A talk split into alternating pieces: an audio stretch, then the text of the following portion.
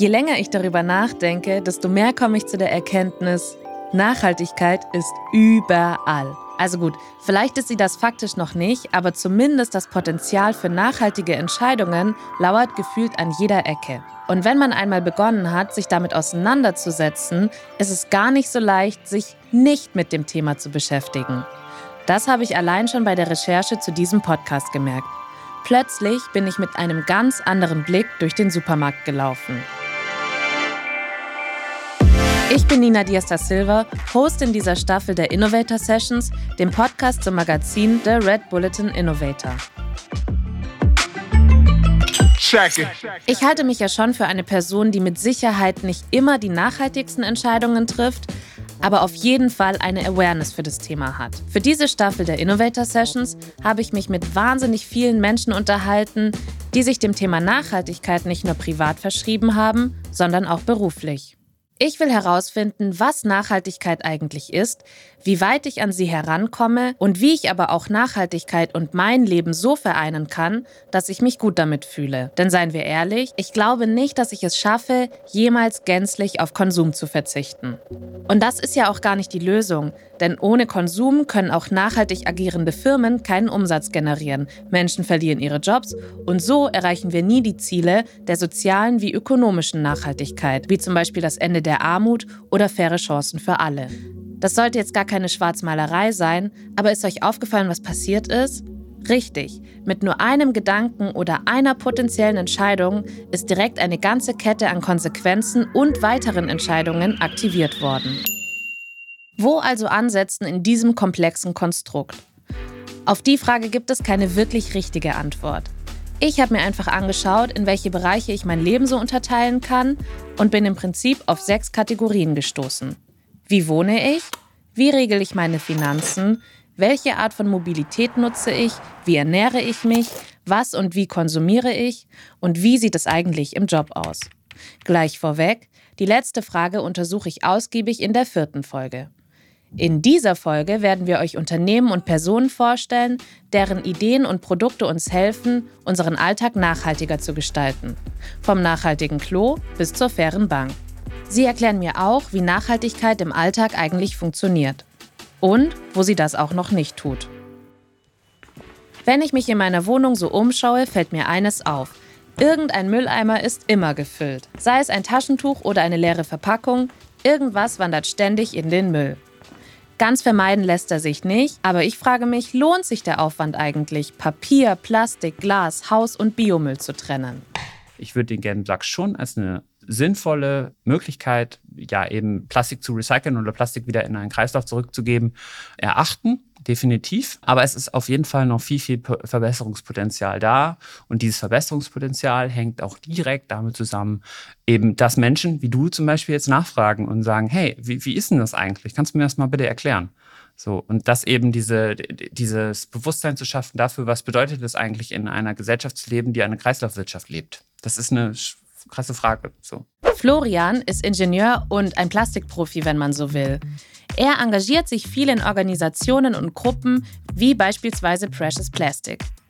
Die haben es sich zur Aufgabe gemacht, dass jeder Plastik eigenständig recyceln und daraus neue Produkte machen kann. Und erklären sollte er mir, was eigentlich mit meinem Plastikmüll passiert, nachdem er von der Müllabfuhr abgeholt wurde. Und da wird eben, fährt so ein Müllwagen nach dem anderen fährt er rein, lädt ihn da ab und dann wird der von so Radladern da in diese Sortieranlage reingefahren. Das ist im Prinzip ist ein großes Fließband, was durch verschiedene Stationen durchläuft. Die erste Station ist meistens der sogenannte Sackaufreißer. Es kommt ja in gelben Säcken ne, und muss irgendwie voneinander getrennt werden. Also dass quasi auch so eine Maschine, die das sortiert, in der Lage ist, die Milchpackung von, also das Tetrapack zum Beispiel, von der äh, von der Konservenbüchse zu trennen. So, das heißt, der Sackaufreißer, damit geht es als erstes los. Und dann gibt es verschiedene nächste Schritte, wo nach und nach die Materialien aussortiert werden. Das heißt, es gibt manche Materialien, die sind zum Beispiel magnetisch. Dann fährt dieses Laufband unter so einem Magneten durch und dann wird das so alles rausgezogen. Dann gibt es einen weiteren Schritt, wo das Aluminium rausgeholt wird. Das ist ein, mit einem anderen Prozess. Also es gibt immer, wo, worauf die verschiedenen Stoffe so reagieren. So, und der interessante Teil, über den wir jetzt hier halt ähm, vor allem reden, ist so der Teil des Plastiks, ähm, wie wird das denn getrennt? Und das ist so, du kannst mit so Infrarotstrahlen, das ist im Prinzip Licht, kannst du auf das Plastik schießen und dann schießen, also das strahlt da drauf und dann, dann reflektiert das. Und dann gibt es so einen Sensor, also so ein Erkennungsgerät, was dann anhand der quasi Reflexion erkennen kann, welches Plastik ist das denn? Ist das ein Polypropylen. Man hat ja manchmal diese Dreieck gesehen, vielleicht auf den Plastikverpackungen. Da drin steht PP oder HDPE oder LDPE oder PET. PET ist ja relativ bekannt durch diese PET-Flaschen, die wir alle kennen. Da erkennt er dann, ah, okay, welches Plastik ist der denn? Und diese Maschine ist so gut, dass sie dann so mit so einem Druckluftstrahl, also mit so einem Luftstrahl, also im Prinzip diese ähm, Stücke, also beispielsweise eine Frischkäseverpackung, so anpustet und dann fliegt die in einen Container rein. Und so wird das dann sortiert. Das heißt, die fliegen so in verschiedene Container. Das ist auch ein sehr, sehr lustiger Prozess. Und was noch so als letztes, äh, wenn man eben dann nicht trennt, bleibt immer irgendwas übrig in der Müllsortierung. Ne? Und das, was übrig bleibt, geht dann im Prinzip in äh, ja, Left, Leftover oder in so, so, so, so, eine Restekiste, sagen wir mal. Und diese Restekiste, mit der muss ja auch irgendwas passieren. Manchmal sind dann noch so Nachsortierprozesse, so händische Nachsortierprozesse oder sowas. Also es gibt eben auch Leute in diesem Sortierprozess, die am Band stehen und versuchen, die Sachen so auch auseinander zu friemeln und sowas. Das gibt es auch. Aber da gibt es eben auch einen Rest, der übrig bleibt und mit dem, der, soweit ich unterrichtet bin, muss der dann tatsächlich auch in die Müllverbrennung. Es lohnt sich also wirklich zu sortieren. Und zwar nicht nur nach den Arten des Mülls, sondern auch innerhalb des gelben Sacks. Das war mir neu. Ich hatte keine Ahnung, dass es einen solchen Unterschied macht, ob ich die Alufolie vom Joghurtbecher abziehe oder eben nicht. Aber am Ende kann genau diese Kleinigkeit ausschlaggebend sein, ob der Joghurtbecher recycelt und aus dieser Ressource etwas Neues werden kann oder ob er eben in der Restekiste landet. Recycelfähig wären im Übrigen auch unsere Ausscheidungen. Ja, Freunde, wir reden hier gerade über all das, was auf dem stillen Örtchen passiert und worüber man nie spricht. Malte von Goldeimer hat mir auf meine Frage, wie er sich die Toilette der Zukunft vorstellt, einmal aufgezeigt, welche Ressource selbst menschliche Ausscheidungen sein könnten. Also auf jeden Fall ohne Wasser und im Idealfall nicht mehr mit Kläranlagen, sondern wirklich so ausgerichtet, dass alle Ausscheidungen, die in Deutschland jeden Tag und jedes Jahr anfallen, ähm, wiederverwertet und einem Kreislauf wieder zugeführt werden. Also dass alle Nährstoffe, die darin enthalten sind, wie zum Beispiel Phosphor im Urin, ähm, komplett recycelt werden und dass die Biomasse, die wir sammeln, ähm, verwertet und wieder ausgebracht werden kann. Das ist eigentlich die, die Vision, die wir verfolgen. Also nicht nur dass Menschen eine Toilette haben, sondern auch eben eine, die innerhalb der planetaren Grenzen funktioniert. Als planetare Grenzen bezeichnet man die ökologischen Grenzen der Erde, also wie viel sie in der Lage ist zu verarbeiten, ohne dass Ökosysteme darunter leiden. Habt ihr schon mal was vom Earth Overshoot Day gehört? Das ist jedes Jahr exakt der Tag, ab dem wir die planetaren Grenzen überschreiten. Wir also quasi ins Dispo rutschen und auf Kosten unserer eigenen Lebensgrundlage leben. In diesem Jahr war der Earth Overshoot Day am 28. Juli. Doch von welchem Verbesserungspotenzial hat Plastikprofi Florian Foyn eigentlich gesprochen? Ich mache das auch mit Shampooflaschen zum Beispiel.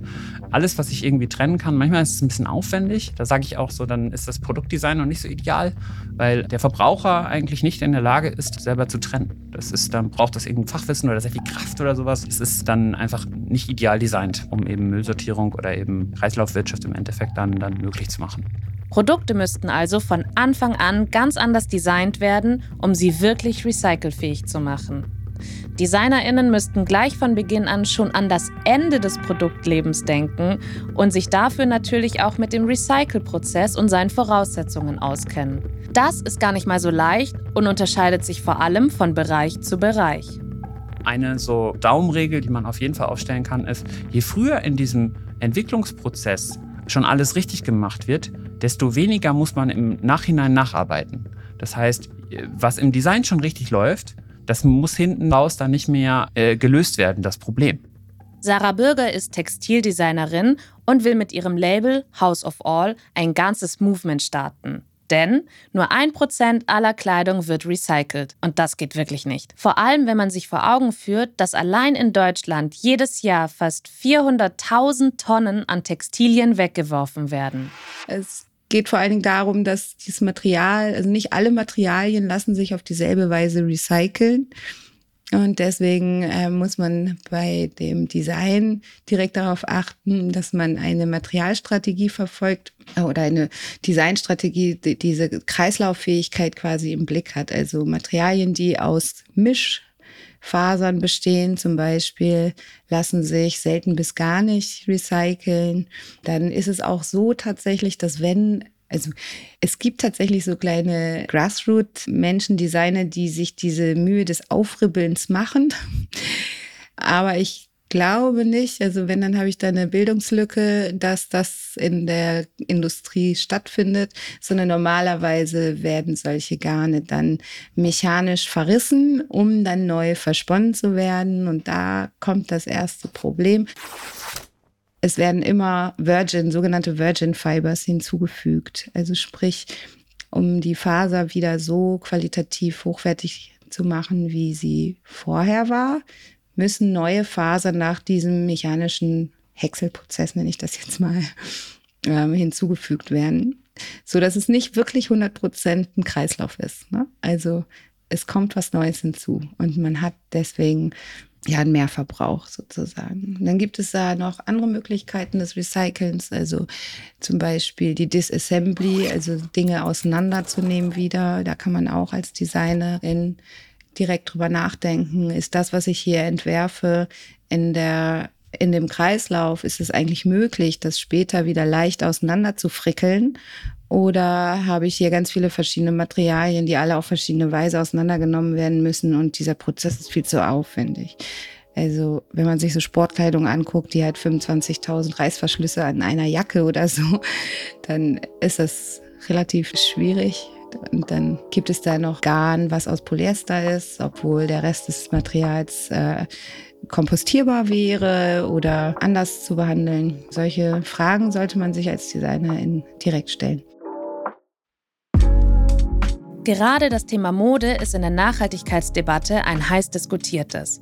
Während Fair- und Eco-Friendly Labels versuchen, ihren Fußabdruck so klein wie möglich zu halten, brauchen Fast-Fashion-Unternehmen wie Shein heutzutage nur noch eine Woche vom Entwurf bis zum fertigen Kleidungsstück. Eine 100%ige Recyclingfähigkeit wäre ein Ansatz, um zumindest die Wertschöpfung etwas länger aufrechtzuerhalten. Gleichzeitig, und das betonte auch Sarah in unserem Interview, ist Mode natürlich ein wichtiger Ausdruck der Persönlichkeit. Und irgendwie, glaube ich, kann man diesen Gedanken auch auf wahnsinnig viele Konsumgüter anwenden. Und Konsum an sich ist ja auch wichtig, immerhin funktioniert unser ganzes System danach meine persönliche Meinung ist, dass man wirklich diese zwei Perspektiven berücksichtigen muss. Konsum als etwas, das man braucht, um Bedürfnisse zu decken, um Jobs zu generieren, wenn man so will, um äh, wirtschaftlichen und technologischen Fortschritt äh, anzuschieben, um Freude zu bereiten aber gleichzeitig Konsum als etwas, was Ressourcen verbraucht, was unter Umständen negative Externalitäten hat, was nicht nachhaltig ist. Ich glaube, dieses Spannungsverhältnis darf man nicht ignorieren. Äh, ich glaube, wird äh, in der Diskussion rund um Konsum äh, gibt es verschiedene Strömungen. Wir sind wir waren, glaube ich, so circa vor einem halben Jahr, Jahr in einer sehr konsumkritischen Strömung. Es gab vor ein paar Jahren was geil. Konsum war geil und war auch etwas, was sozusagen Selbstidentifikation oder selbst auch Darstellung damit sehr eng verknüpft war. Ich glaube, es ist wichtig, beide Perspektiven im Kopf zu behalten. Und wenn, man, wenn es gelingt, das zu verknüpfen, dass man über den Konsum, der notwendig ist, auch etwas Positives erreichen kann, das ist im Wesentlichen eigentlich die Idee von Share, dann hat man da vielleicht eine gute Formel entdeckt. Sebastian Stricker ist einer der Gründer von Share. Share verkauft Produkte aus allen gängigen Bereichen des Alltags und unterstützt damit verschiedene soziale wie nachhaltige Organisationen.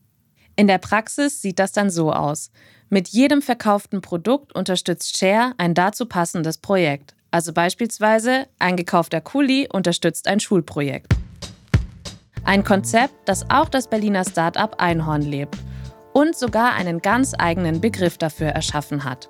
Also Sustainability war echt einfach nur so eine Wortschöpfung, weil eigentlich sagt man natürlich, Nachhaltigkeit sollte immer auch sozial und ökologisch beinhalten und gleichzeitig sieht man ja total oft, dass es manche Sachen sind eher entweder nur fair oder sie sind nur nachhaltig oder die meisten sind gar nichts, aber ähm, genau. Und irgendwie war für uns immer so, so klar, ja, wir wollen es einfach richtig machen, sowohl quasi die planetaren Grenzen beachten, als auch irgendwie mit den Menschen, die mit uns zusammenarbeiten in der Lieferkette, gut behandeln. Und deshalb war immer so, okay, wir haben dann immer eher gesagt, oh, es muss nachhaltig und fair sein. Und dann irgendwie war das so eine Wortschöpfung. Konsum ist also wichtig und mit Konzepten wie denen von Share oder Einhorn, einer Brand, die nachhaltige Kondome und Periodenprodukte herstellen, wird es einem leicht gemacht, direkt einen positiven Impact beim Einkauf zu haben. Dennoch kann Konsum nicht mehr losgelöst von Verantwortung betrachtet werden. Die liegt hier bei allen Parteien, also bei Unternehmen, bei den Verbrauchenden und Konsumierenden und auch bei der Politik, wie Elisa von Einhorn findet. Und gleichzeitig hat natürlich der Konsument auch eine Verantwortung. Also wenn ich für ein Wochenende irgendwo hinfliege, äh, ja, sorry. Also dann kann man es auch nicht irgendwie. Also so zwei Seiten. Ne? Die Politik hat eine riesige Verantwortung, einfach so einen, einen Rahmen zu setzen, dass eigentlich ausbeuterisches und extrem umweltschädliches Verhalten sollte eigentlich überhaupt nicht erlaubt sein. Ich weiß auch gar nicht, warum es da überhaupt eine Debatte darüber gibt. Also wer hat denn irgendwann gesagt, es ist Freiheit oder es gibt ein Recht, die Umwelt zu verschmutzen und uns damit unsere Lebensgrundlage zu nehmen? Also das leuchtet mir nicht ein und gleichzeitig macht die Politik aber natürlich irgendwie ja, fängt nur langsam an, kleine Rahmenbedingungen zu setzen und nicht das, was eigentlich nötig wäre. Und dann gibt es natürlich die Unternehmen und die haben natürlich eine riesige Verantwortung, weil A, keiner kann sich so gut auskennen mit den Produkten und mit den Auswirkungen und so wie die Unternehmen selbst, weil ja, ich meine, die, die befassen sich ja, also das ist ja deren Produkt. Deshalb eigentlich, ja, es ist so ein Zusammenspiel und Klar musst du als Nina voll deinen Beitrag leisten, aber du alleine kannst auch nicht. Also nur zu sagen, ja, die, die Konsumenten wollen es aber nicht, finde ich auch immer ein bisschen schwer. Wenn ihr jetzt denkt, eigentlich richtig spannend, ich will mehr von Elisa hören, gar kein Problem. Das ganze Interview findet ihr bald hier auf dem Kanal der Innovator Sessions. Einfach bei Instagram und Spotify abonnieren und nichts verpassen. Ihr merkt schon, ne? Allein zum Thema, wie kann eigentlich nachhaltiger Konsum aussehen, könnten wir schon eine ganze Staffel füllen. Sarah von House of All kennt das für und wieder. Da gibt es ja auf jeden Fall viele Aktivitäten in die Richtung. Ich glaube aber tatsächlich, dass das Geschäftsmodell per se sie daran hindern wird. Weil solange man sein Geschäftsmodell auf einem wachstumsorientierten Prinzip beruht, muss man auf Masse gehen. Und genau das hindert daran, weil dann sind da Faktoren, das geht gar nicht sozusagen, da nachhaltig, wirklich holistisch nachhaltig zu sein. Irgendwo ist ein Kompromiss. Für billige Produkte hat irgendwer einen Preis bezahlt. Der sitzt, oder? Ich finde, das ist so ein Satz, der sich direkt in mein Gedächtnis gebrannt hat. Vielleicht wird es ja auch eine Faustregel, die ich zukünftig in mein eigenes Konsumverhalten einfließen lasse. Doch was steht beim Thema Konsum eigentlich an erster Stelle? Richtig, Geld. Money makes the world go round, ne? Das sagt Inas. Wir erinnern uns, seine Partner und er haben die nachhaltige Bank Tomorrow gegründet. Welchen Impact Banken eigentlich auf Nachhaltigkeit und vor allem auch auf die 17 Ziele haben, ist die letzten Jahre immer deutlicher geworden. Sie werden nämlich auch Sustainability Development Goals genannt. Geld ist einfach ein, ein, ein Riesenhebel. Ne? Ähm, Banken finanzieren Unternehmen, Projekte und von daher haben Finanzen erstmal eine wahnsinnige Kraft. Und die Frage ist jetzt so, in welche Richtung wird diese Kraft eigentlich gelenkt? Ne? Und ähm, wenn man so ne, diesen Gedanken von Money makes the world go round nochmal so vor sich denkt, dann ne, war für mich relativ schnell klar, dass irgendwie Money makes the world go wrong irgendwie, ja, weil, weil, weil Geld einfach in großen Teilen in die falsche Richtung gelenkt wird. Wenn man sich ähm, wenn man das einfach so mal verbildlicht und schaut, na, jeder Euro, der auf einem Girokonto liegt oder der in einem Fonds investiert ist, der wird ja von Banken genutzt und dann in, entweder finanzieren die damit Unternehmen oder Projekte. Und sich dann nochmal anschaut, was sind das denn für Unternehmen, was sind das für Projekte, dann ist es ja so, dass es erstmal wahnsinnig schwierig ist rauszufinden, was die Banken damit tun. Das ist ein bisschen eine Blackbox, bei den meisten Banken jedenfalls. Und dann ist es so, dass eben viel Geld, sehr, sehr viel Geld einfach in sehr fragwürdige Industrien ähm, investiert wird. Ne? Also ich glaube, im Augenscheinlichen ist das natürlich so Dinge wie Öl und Gas, wo man ganz klar sagen kann, wir befinden uns inmitten einer Klimakrise. Also wir versuchen, eigentlich keinen äh, zusätzlichen Euro in Öl und Gas zu stecken und eher erneuerbare Energien beispielsweise zu finanzieren oder im Mobilitätskontext eben nachhaltige Mobilität zu investieren. Also auch bei welcher Bank ich mein Konto habe, hat eigentlich einen direkten Impact auf meinen Fußabdruck. Habe ich schon mal erwähnt, dass das Potenzial für Nachhaltigkeit einfach überall ist? Ist euch das eben auch passiert, dass eure Synapsen bei Inas Aussage applaudiert haben? Bei Öl musste ich nämlich direkt an Autos und das Thema Mobilität denken. Eines, das seit einigen Jahren nicht weniger heiß diskutiert wird. Ich dachte ja, mit Elektroautos hätten wir nun eine gute, nachhaltige Alternative. Denn ganz realistisch, auf Autos verzichten können wir noch lange nicht. Man muss da ja nur mal an ländlichere Gegenden denken. Ja, es gibt noch heute Orte, da fahren die Busse höchstens dreimal am Tag. Also dann lieber alle alten Autos weg und jedem ein Elektroauto vor die Tür. Klingt doch super, oder?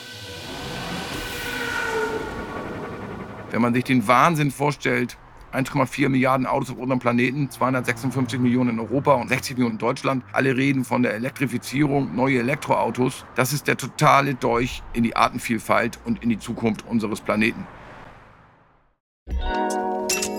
Jetzt folgt Werbung.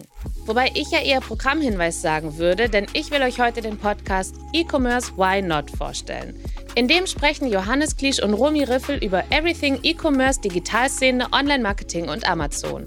Und die müssen es wissen, denn sie sind zwei der GründerInnen von Snox und Snox Salting. Und gerade beim Thema Gründen gibt es ja vieles, aber eben kein Schema F. Man ist neu, man ist innovativ, man muss einfach mal machen. Und von dem Grundsatz bin ich ja selbst seit neuestem auch Fan und damit sind Johannes, Rumi und ich nicht alleine. Denn in jeder Folge laden sie sich spannende Gästinnen ein, die alle viel Business machen, aber niemals so, wie man es nach Lehrbuch eigentlich machen sollte.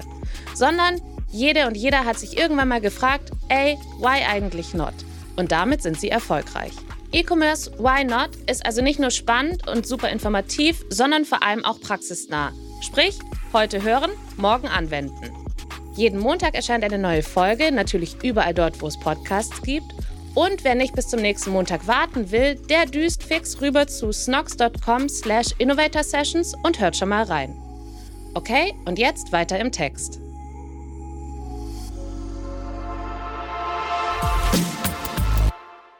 Ich habe mich ja schon ein bisschen daran gewöhnt, dass ich mit meinem Laienwissen meist einfach daneben liege. Also lasse ich Nick einfach weiter erzählen. Und ein Auto, liebe Nina, mit zwei Tonnen Gewicht braucht 70 Tonnen Erdressource. Aus der werden Ressourcen extrahiert, in die Produktionsprozesse eingeleitet, bis ein 2-Tonnen-Auto da steht. Das ist Versiegelung, Ressourcenverschwendung und durch den Transport ein wahnsinnig schlimmer Case. Neue Elektroautos sind nicht wesentlich besser als fossile neue Autos. Kleine neue Elektroautos sind nach, nach Kilometer 10.000 besser. Große SUVs, ähm, elektrisch, kann man wiederum verneinen. Also keine Autos mehr? Doch, sagt Nick, aber mit dem arbeiten, was man hat, anstatt wertvolle Ressourcen für Neuwagen zu verbrauchen. Die Idee, normale Autos mit Elektromotor zu versehen, kommt, man mag es nicht glauben, aus dem Flugzeugbau. Mit dem dort praktizierten Refurbishment werden Flugzeuge saniert, repariert und partiell mit Ersatzteilen ausgestattet, um sie so lange wie möglich zu nutzen. Habt ihr es auch wieder klatschen hören? Richtig, die Flugzeuge. In der Nachhaltigkeit haben wir leider immer dieses Thema, dass sehr viel mit moralischen Zeigefinger gemacht wird. Ich finde es ja zum Beispiel katastrophal, dass sie so Dinge wie Flight-Shaming etabliert haben, wo man Menschen so viel Schamgefühl einreden möchte für das, dass sie mit dem Flugzeug fliegen, dass sie es irgendwann aus Scham nicht mehr machen. Und ich glaube halt nicht dran, dass langfristige Verhaltensänderungen durch negativen Druck ausüben ähm, umgesetzt werden, sondern es sollte eigentlich viel mehr diese Freude, die was ja in der Nachhaltigkeit ist, Gutes zu tun. Gut möglich, dass ihr gerade beim Hören von Cornelias Aussage einmal aufkeuchen musstet. Doch sogar das Thema Fliegen ist eine Frage der Perspektive. Sarah Benere bietet mit ihrem Startup Ecomio anderen Unternehmen die Möglichkeit, Geschäftsreisen nachhaltiger zu machen. Und bedeutet nachhaltiges Reisen immer, dass man auf den Zug zurückgreifen sollte? Es kommt immer darauf an, mit was wir es vergleichen. Also wenn wir sagen nachhaltiger, dann schauen wir uns an, was ist das Standardverhalten eines Unternehmens. Äh, wenn, wenn jetzt derzeit geflogen wird auf der Strecke, dann kann die Möglichkeit sein, eine grünere Airline zu nehmen. Also beispielsweise sind Billigfluggesellschaften häufig auf Passagier runtergerechnet grüner unterwegs da die Flugzeugtypen, die Bestuhlung und die höhere Auslastung dazu führt, dass pro Kopf weniger Emissionen zugeteilt werden. Also man kennt das, oft sitzt man im Ryanair-Flieger mit viel zu vielen anderen. Äh, ein Lufthansa-Flug ist teilweise nicht so gut ausgelastet und entsprechend schneidet pro Kopf der, der Ryanair dann Flug vielleicht besser ab. Dennoch sieht auch Sarah die Zukunft des Reisens, ob jetzt beruflich oder privat, beim Zugfahren. Der Weg dahin ist aber noch lang, wie sie an einem ganz konkreten Beispiel zeigt. Das andere Thema ist die Long Distance Trains, also in, in Deutschland ICE. Frankreich ist da ein, ein Vorreiter, was die Hochgeschwindigkeitszüge angeht, dass auch diese Netze weiter ausgebaut werden müssen. Da ist mein, meine Hoffnung sehr, sehr groß, dass keiner mehr in zehn Jahren über die Bahn flucht, sondern alle nur noch sagen, ja, klar, zwischen Stuttgart und Berlin fahre ich Bahn, das geht viel, viel schneller, ist viel komfortabler, ist super für die Umwelt und ich kann mich wirklich auf diese Verbindung verlassen. Vor allem innerdeutsch und dann auch mit den Nachbarländern, dass sich da noch viel tut. Und das ist nämlich auch noch ein großes Problem, dass wenn ich jetzt auf der Bahnseite schaue, wie komme ich von, von Köln nach Lyon geht das vielleicht noch, aber es wird schon schwierig. Aber wie komme ich nach Madrid beispielsweise? Oder wie komme ich nach Mailand? Das wird schon schwieriger, indem mehrere Länder involviert sind und die Bahnoperator immer nur für ihr Land zuständig sind und vielleicht mal mit zwei Anrainerstaaten.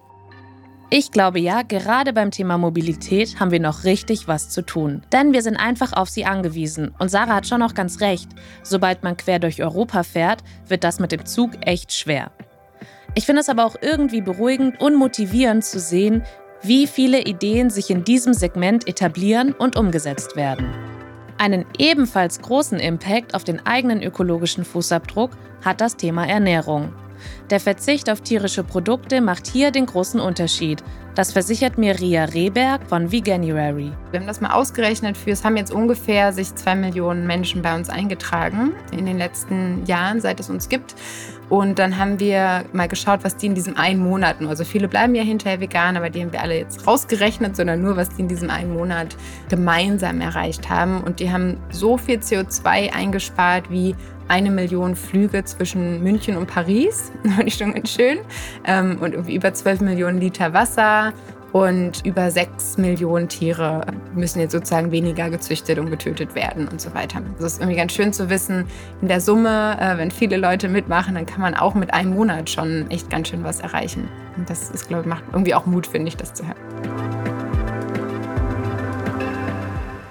Wahnsinn, das sind so krasse Zahlen. Mir fällt es ja nicht so leicht, mir so große Zahlen vorzustellen, aber gerade die konkreten Vergleiche haben mir geholfen, das ein bisschen besser zu greifen.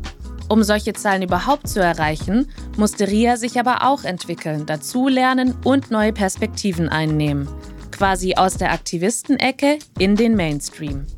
Das finde ich aber auch wirklich super, super spannend, wie das, dieses Vegan-Thema in ganz, ganz wenigen Jahren so aus dieser moralischen Aktivistenecke ja, was, wo es ja eigentlich herkommt, ne, äh, zu so einem wirklich Mainstream-Phänomen geworden ist, wo, wie gesagt, alle großen Supermarktketten mitmachen und so mittlerweile selbst McDonalds, Burger King und so weiter irgendwie ganz vorne mit dabei sind.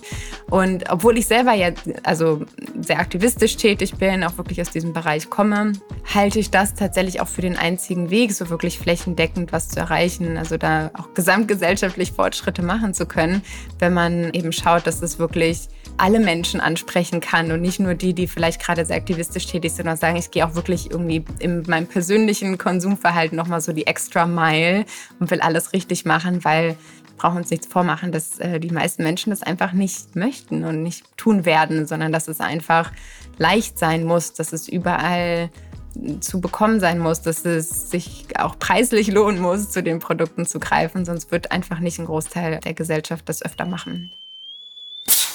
Leute, ich weiß ja nicht, wie es euch geht, aber mir raucht ein bisschen der Kopf. Es gibt so viele Zusammenhänge, Wissen, das ich nicht habe und spannende Ansätze. Schön finde ich, dass es so auch all den Menschen geht, mit denen ich gesprochen habe. Also denen, die sich ja eigentlich am besten damit auskennen. Man sieht halt nicht nur den einen Moment, sondern man versucht mehr zu sehen. Also the bigger picture, ein größeres Bild.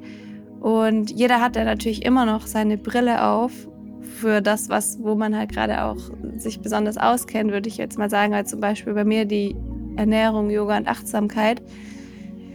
Und das heißt gerade ähm, Thema Nachhaltigkeit, Konsum bin ich super achtsam, weil ich da halt mich auch mehr auskenne. Es gibt ja auch super viel Nachhaltigkeit im Thema Energie. Da achte ich auch drauf, aber da bin ich viel mehr noch auf Input von anderen angewiesen oder ähm, Thema Politik. Da gibt es ja so viele Themen, wo ich dann mich nicht mit auskenne, aber irgendwo weiß, so, es ist mir wichtig, aber halt immer nur natürlich das machen kann, wie mit meinem Wissen, wo ich gerade stehe.